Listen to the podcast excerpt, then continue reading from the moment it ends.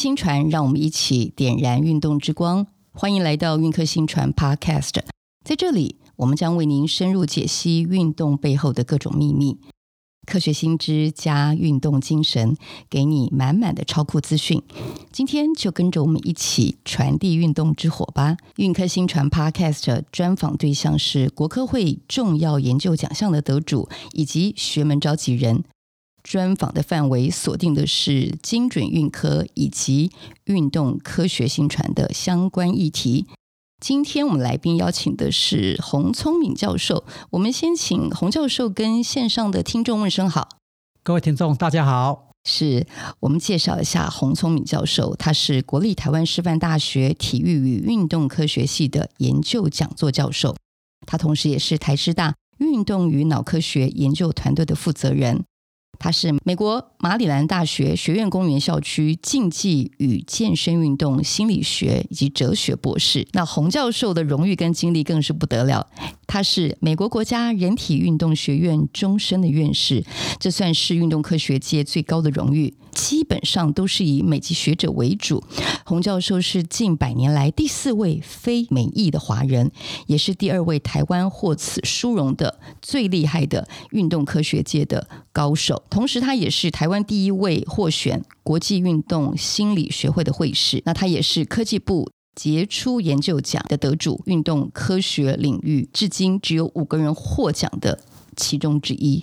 那今天呢，我们专访洪教授，最重要的是要请他跟我们来分享，就是想请洪教授给投入运动科学新一代的学者，也就是后续的接班人，一些您在这个领域当中的一些观察跟建议。不过呢，在问老师之前呢，老师因为您过去十岁到二十五岁其实是八届的桌球国手，那您是从出色的竞技运动员退役。然后成功转战了学术领域，那成为现在大家耳熟能详并且津津乐道的顶尖学者。但你转战学术领域，我们想知道一开始也是这么顺遂吗？我好像很少听到老师的挫折哎，因为呢，我觉得我对洪聪明老师就是六个字的注解：乐观积极进取。我觉得挫折这两个字好像从来没有在您身上或者是您的任何分享当中听过。但是你也说过一句话哦，你说人生没有无用的经验。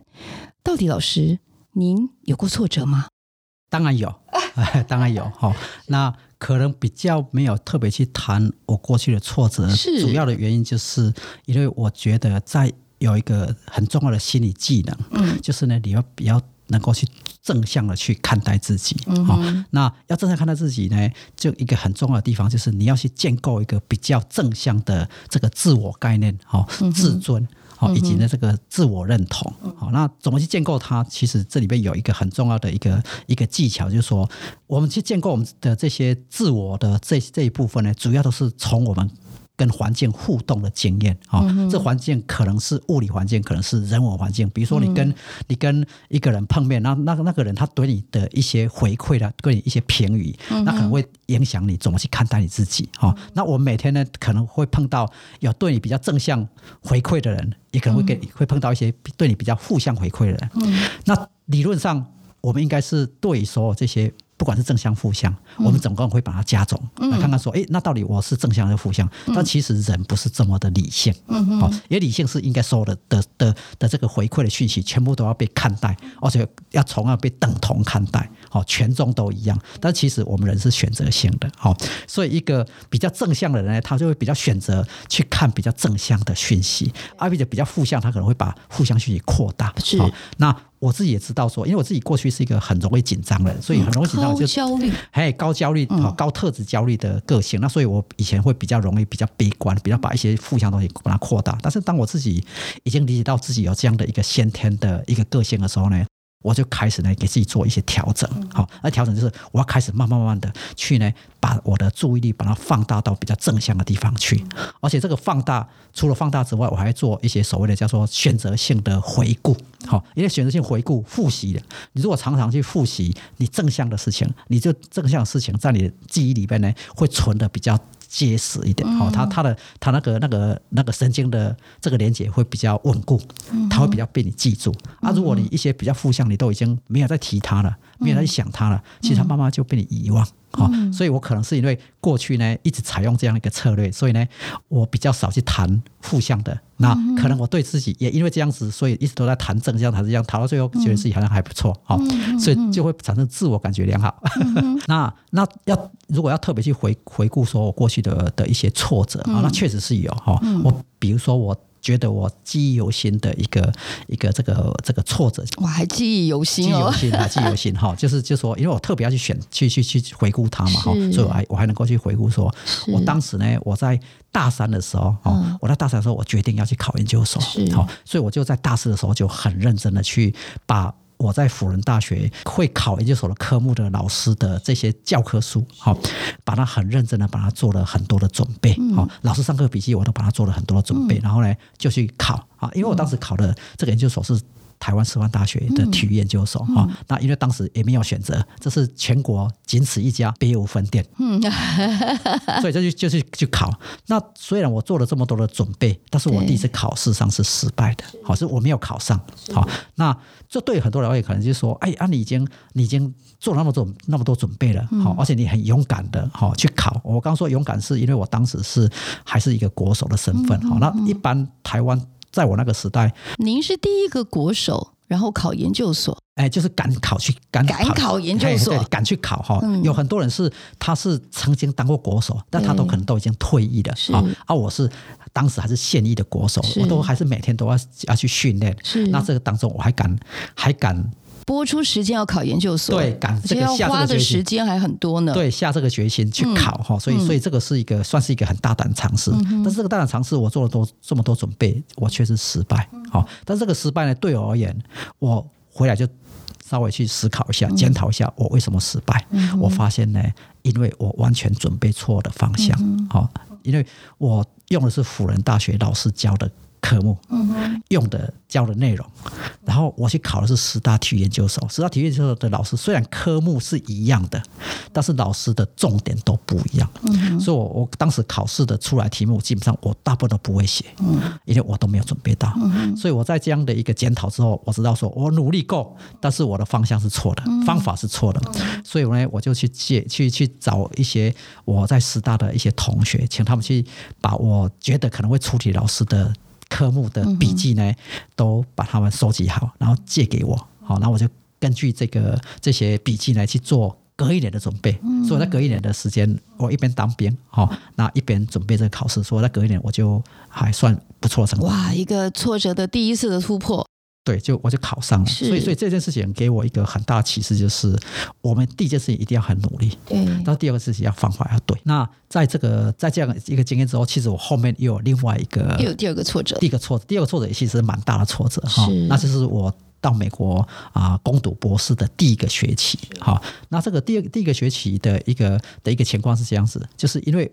我的指导教授。好、哦，他很想要把他的学生训练的是一个相当具备这个所谓的这个双哈、哦、这个双专长的这个学生，所以我攻读的是运动心理学。那他希望他的学生呢，除了运动心理学之外呢，有这个认知神经科学的这方面的专长。所以呢，我第一个学期，我指导教授就。给我建议，你要去修一门课，叫做神经生理学。好，那这个在当时神经生理学要去修课的时候，它上面有个规定，就是你要修神经生理学，你必须要有所谓的先备科目。好，这个英文叫 prerequisite。好，但是 prerequisite 这样的一个科目呢，他说你如果没有这个科目的话，你要去找授课老师。所以我就当时就拿了这个这个这些资料哈，然后去找授课老师，然后跟他说明来意，说我要修这门课。好，那我没有这个这个。先备科目，那这个老师呢，听我讲完之后就说：“哦，那你没有先备科目，那你有没有先备科目的先备科目？就像打桌球一样，你可能现在是不是要先经过初阶？”然后中阶才能到高阶，对，你一下子您的指导教授就要你去修高阶高阶的课程，对，所以、嗯、所以他问说，你没有你要修高阶，你没有中阶，那你没有中阶、嗯、有没有初阶？嗯，我跟他说啊，不好意思，我没有初阶。好，那他听完之后他说哦，你没有初阶，那你有没有初阶的？前面那个幼稚园的科目，嗯嗯、我说不好意思，那个我也没有。好、嗯，那个那个修课老师就跟我说：“那你什么都没有，那你这你怎么来上这门课？嗯，那你为什么修这门课？”我说：“哦，因为我指导教授建议我来修的。嗯”那他后来他听到我指导教授的名字，他认识他，他就说好，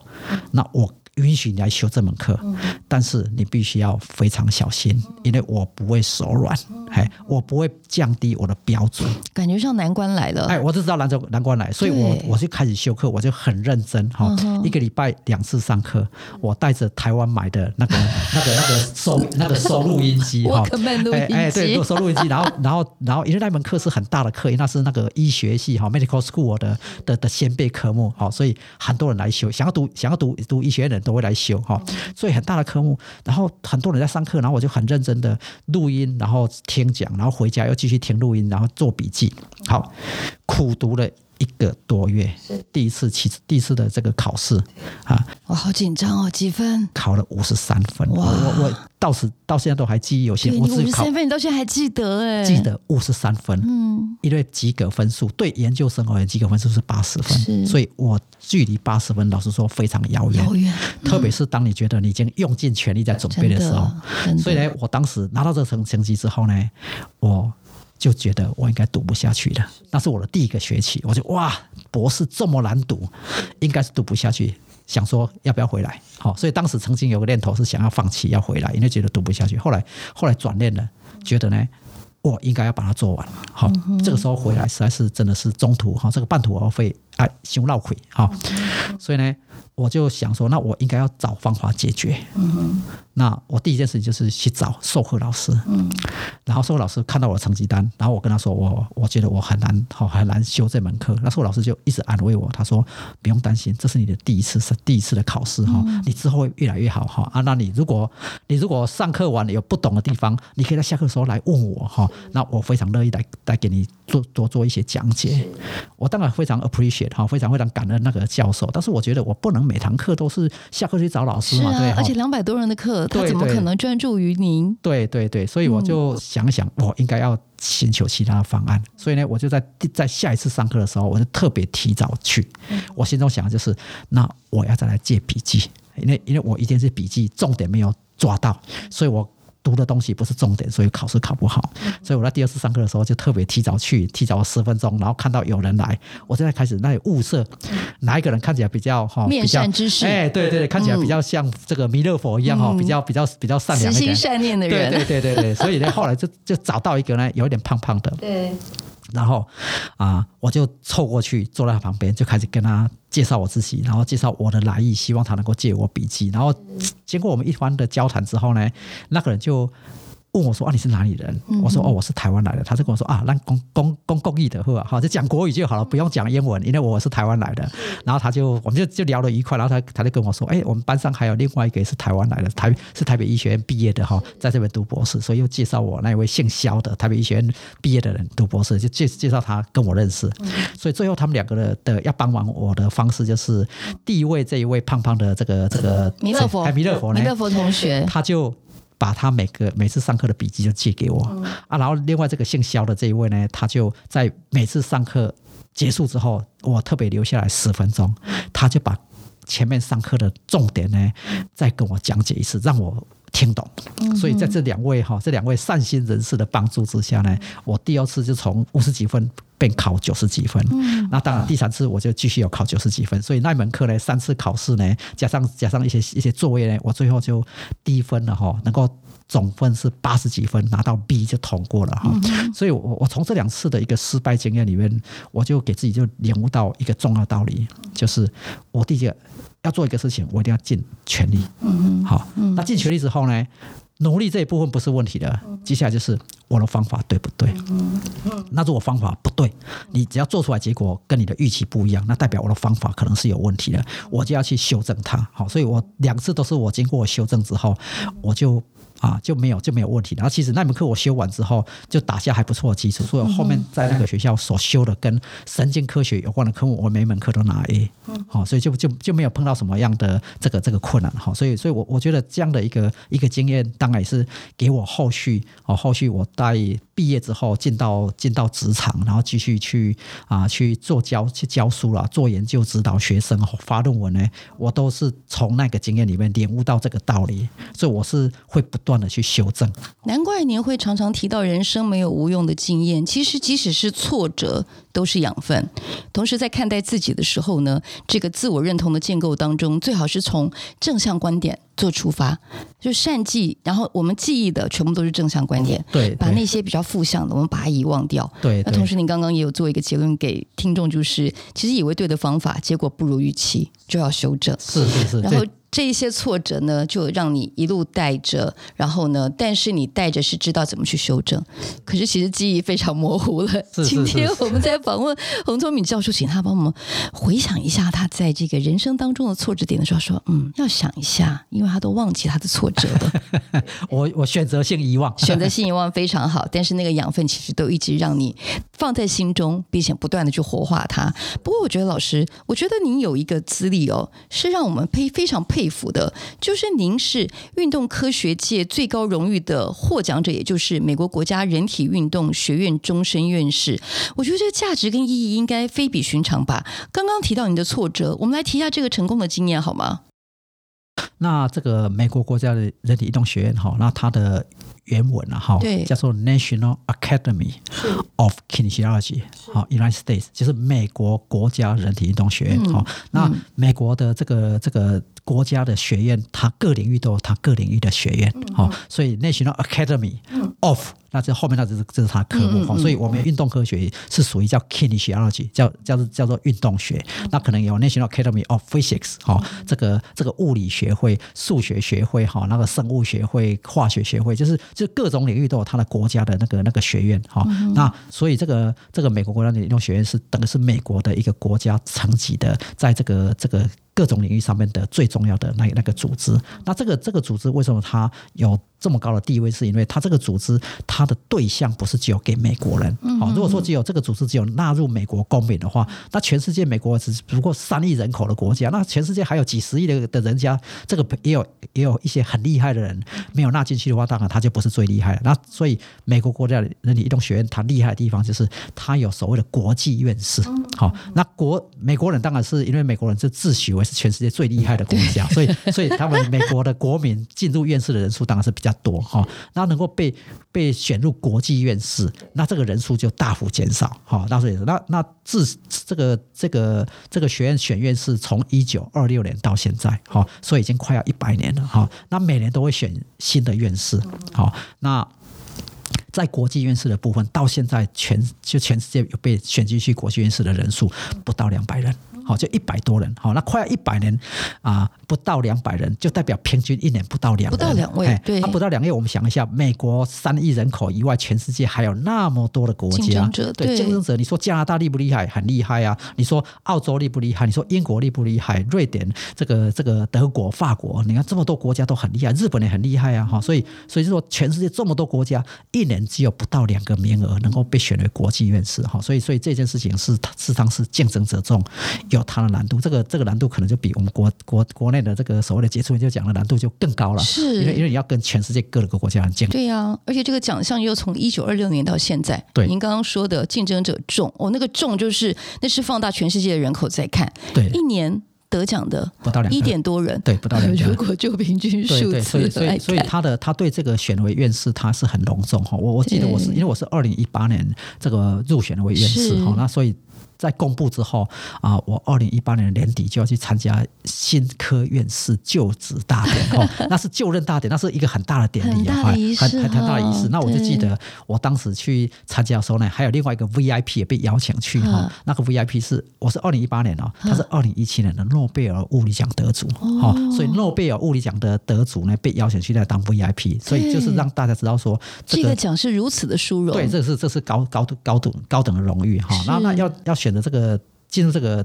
奖的候选人，当然他有几个条件。好，第一个就是你的博士毕业之后十五年。嗯，好，所以代表说你你不会在很年轻就得奖，哦，因为因为你博士毕业晚十五年嘛，哈，就是所以至少十五年的经历，那你当然你要在学术研究上面，你必须要是是一个国际等级，一直保持卓越，对对，国际等级的，然后然后你你的学术研究还有你的领导，对，你在国际的学术圈的领导领导的这些这些成果呢，都必须要是比较是属于这个顶尖的人呢，你才才有可能会被选进去，好，那也因此我们台湾在在。还有整个亚洲了哈，就是这就是能够被选上的人就是很少哈。嗯、那日本人，日本人学术其实不错，但是日本人啊，最最新被选上的人是三十几年前，嗯，好，所以就是说，日本最这三十几年来都没有一个学者被选上，哦、嗯，所以就可以看得出来，就是说他确实有高的挑战性。哇，对，如此顶尖的洪聪敏教授，我觉得他最擅长的就是把科学理论哦跟生活结合运用。不过我觉得。更有趣的是，老师，您在一年多前出了一本书，现在是畅销书，嗯、也就是时报出版的《原来大脑可以这样练》。然后就是刚刚我们所说的，你其实是用学术理论当成主轴，然后推广大众可以受用的知识。这一直也是您的职志哦，因为你觉得公费培养了你，所以你要回馈国家社会，你希望所有运动科学的应用都可以普及到全人类。那你觉得这个观点呢？是不是也可以传递给运动科学界的后起之秀？当然，在这之前，我要问的是，到这本书最主要，大脑执行长，您是在说些什么样的内容？好啊，我我先讲一下背景哈，对因为因为我我特别会去看台湾，对，我们需要什么？好，我们台湾需要什么？嗯、那那。台湾是一个小岛，嗯，我们没有太多天然资源，嗯，我们实际上我们主要要依赖就是脑力资源，嗯，好，那这个脑力资源是台湾可能可以跟人家竞争的地方。嗯，啊，脑力资源的这个重要性呢，也可以从我们现在这个世界主要主导世界这个潮流的大公司，基本上都是脑力密集的公司。好，我想大家这个这个随便数几个哈，比如说 Google。嗯，好，这都是脑力密集的。FB 脑力密集，好，这个啊 Apple，哦，这个 iPhone 的 Apple 脑力密集，特斯拉脑力密集，哈，那包括 Intel，包括台积电，哈，这些我们可以说，他们都是需要有很高超的脑力，然后来来去创造的知识。跟技术所研发出来的，好，现在我们讲的自动自动驾驶啊，AI 人工智慧啦，这些所有还包括区块链啊，这些东西都是脑力密集的东西。所以，所以当全世界潮流是脑力密集，是决战的，好，决战的这个这个战场。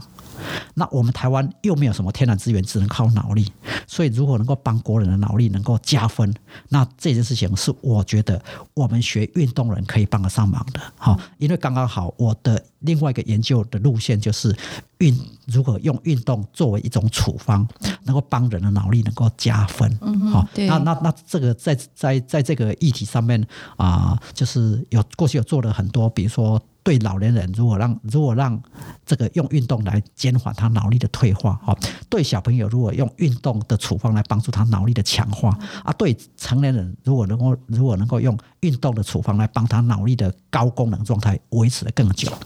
所以当我们对于这三个不同年龄层的人，哈，二十五岁让他脑力能够。高峰更高，二十五岁之后能够让他的脑力高峰维持更久，啊，四五十岁之后呢，如果能让他能够退化更慢，不会得老人痴呆症，能够还是具具备高生产力的状态，我觉得这这些都是我这本书想要去传达的方法跟概念。那将如果我如果能够因为这本书而让更多的台湾人。能够受益，那我们的脑力有加分，我觉得我们国民的生产力、国国家竞争力呢会大幅的提升。所以我觉得，身为一个运动科学的学者、嗯、啊，我是有这样的一个一个想法哈，嗯、然后希望能够帮到台湾。嗯哼，所以这本书呢，其实老师刚刚讲到的背景就是，您希望台湾能够靠脑力这件事情。可能可以在世界争光。那同时呢，运动处方为脑加分，这是你的专项。是你希望这本书可以帮助小孩学习更有趣，嗯、对，然后让年轻人呢脑力开发成功。当然，最重要是老老年人，即使到了一定的程度的年龄。它一样有生产力，是不会用进废退，是是是。那这里面呢，呃，我觉得更特别的是，老师您的这个大脑执行长的功能，或者是原来大脑可以这样练这本书里面讲的这些理论，嗯，我们不是只有看书而已，是我们其实可以在场域就可以感受到。您这个全面红聪明威力的大爆发，也就是在天母有一个 Dino 乒乓桌球学院，这是您跟您的学生，也就是南方庄园的庄毅副董事长共同的一个开发的一个场域。那这里面呢，我因为我去过，我知道有三个特点，一个就是五星级的运动场所，是因为是跟南方庄园的合作；第二个就是产学合作，对；然后第三个就是你把桌球当为载体，然后希望设计成为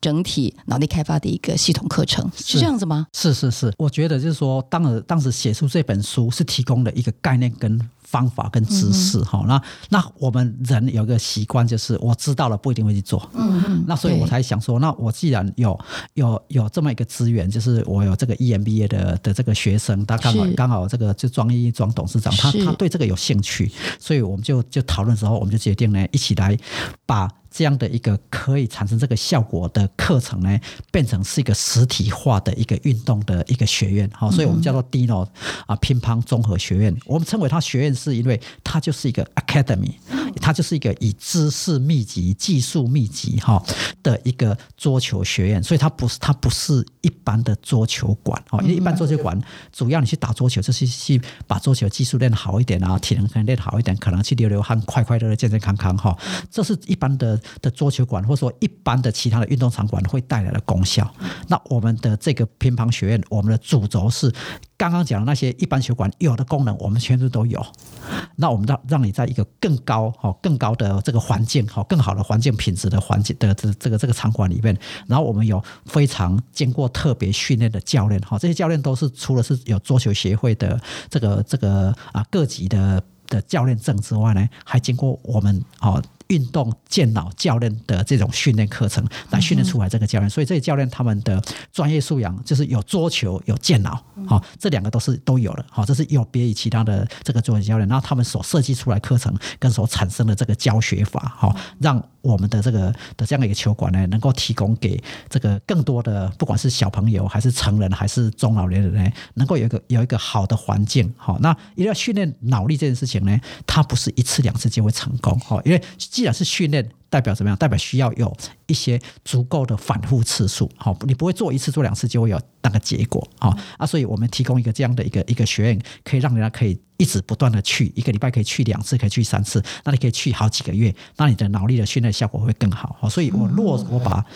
书中的观念，把它落实到一个学院上面去，让它一个实体化，可以让可以我我觉得可以服务更多人。那我们未来希望说，这样的一个学院呢，可以不是只有在天母，好，现在天母开天天母是第一个哈，第一个场域，第一个场域的。我们希望说，把这个场域能够把它做的让大家可以受益，好，那受益之后，我们可以开更多的这个这个一些分店，可以让更多啊不用跑那么远哈，能够在在在就地可以得到这样的一个一个服务，这样子是。王聪敏教授是一个时间管理的大师，他研究非常忙，然后常常抽空呢到不同的场域，把他的经验分享给不同需要您这些观点的人。那我觉得在 Dino 乒乓综合学院，特别我们不强调桌球，它是一个综合学院，因为它是一个有知识又有技能的一个场域。然后硬体最棒，然后有国家级的教练，同时呢，它也有锻炼大脑、不断课程的强化。然后您常常就是在应用面，在想你的大脑。开发这个部分，然后运动这个部分到底怎么样？真的是实际应用？那我们在这个呃科技部这些杰出研究奖的这些想要争取的这些教授们，应该也一直在想应用应用到底要怎么应跟怎么用啊？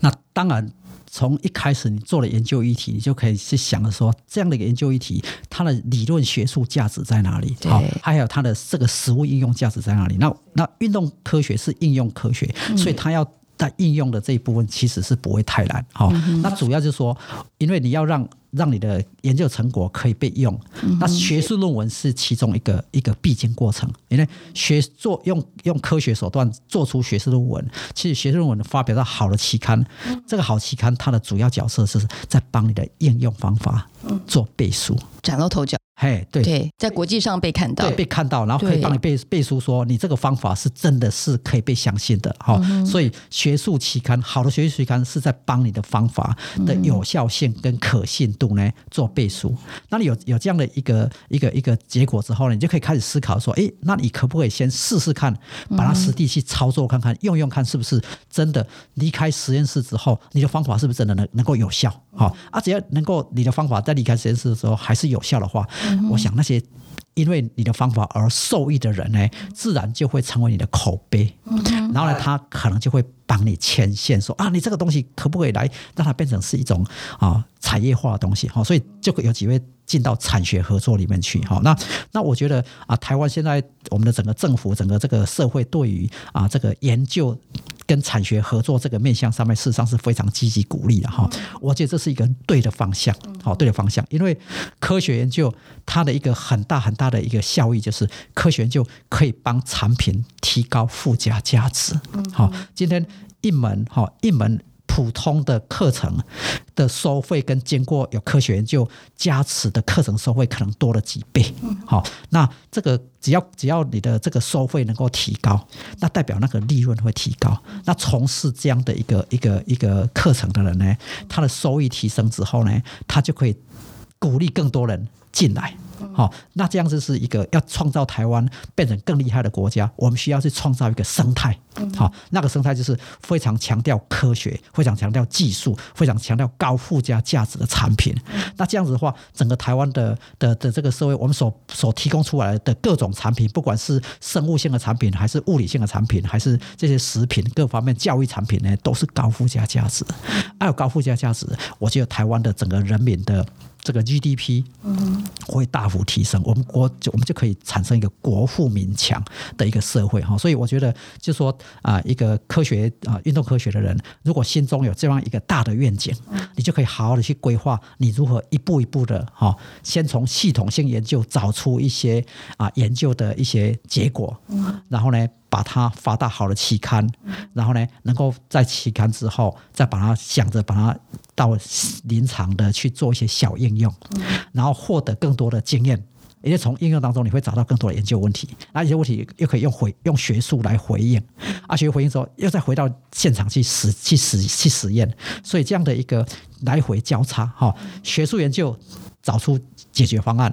实地研究来验证你这个方案是不是真的可用啊，这样可以产生一个互相的一个互相一个一个一个相辅相成的一个结果，那这样子你就有机会会被产业看到，那可以可以得到比较多的资源进到产学合作，那产进到产学合作，你的你的东西就可以帮产业界的产品提供高附加价值的产品，那高附加产品一被提供出来，就可以卖到比较好的价格，那卖到好价格，产业赚到钱呢，你的团队会得到更多资源。哦，我觉得你团队资源越多，你就可以让更多的厉害人进到你的这个团队里面去做科学研究，那科学研究做得好，就可以得到好的酬赏，这就是一个生态，好，所以我我觉得就是我们有这样一个建立好的生态循环的这样一个系统，会让我们的整个台湾的国家社会会往上一层楼，好，这个这是我们希望达到的境界。运动科学的顶尖学者洪聪敏教授最擅长的就是把科学理论应用在生活的结合，也就是说学术跟生活它可以成为一体的两面。但我今天听到您更大的宏愿是国富民强。那如果按照刚刚洪教授的分享呢，我大概也可以大概摘录一下，就是说你很希望这些后继的研究学者。你其实已经在研究这条路上，然后你的研究成果呢，能够被国际期刊看到，你的发表其实被看到，它就是一个背书，就让更多人看到你的这一个研究的一些展现。那第二就是说，学者也必须要知道你自己这个研究操作起来有效吗？因为有效，你才能够接触到真的是受益者，然后这个受益者就是您刚刚说的，他就是你一个口碑传递者，那这样子才会有人。后继不断的前往，同时也有机会促成产学合作。当然，最好最好的就是，如果你的研究可以进到产学合作，极有可能它就可以造成更大的一个市场效益。所以今天真的非常非常感谢王聪明教授，从您的挫折面谈起，然后谈到其实不要怕挫折，只要找到方法。去改善它，面对它，其实挫折都会是你人生的养分。也谢谢您今天给我们运动科学界的后继者更多这些您来自于心中 from your heart 的建议。非常谢谢洪教授，谢谢主持人，还有谢谢各位听众，是谢谢，我们下一次见，谢谢。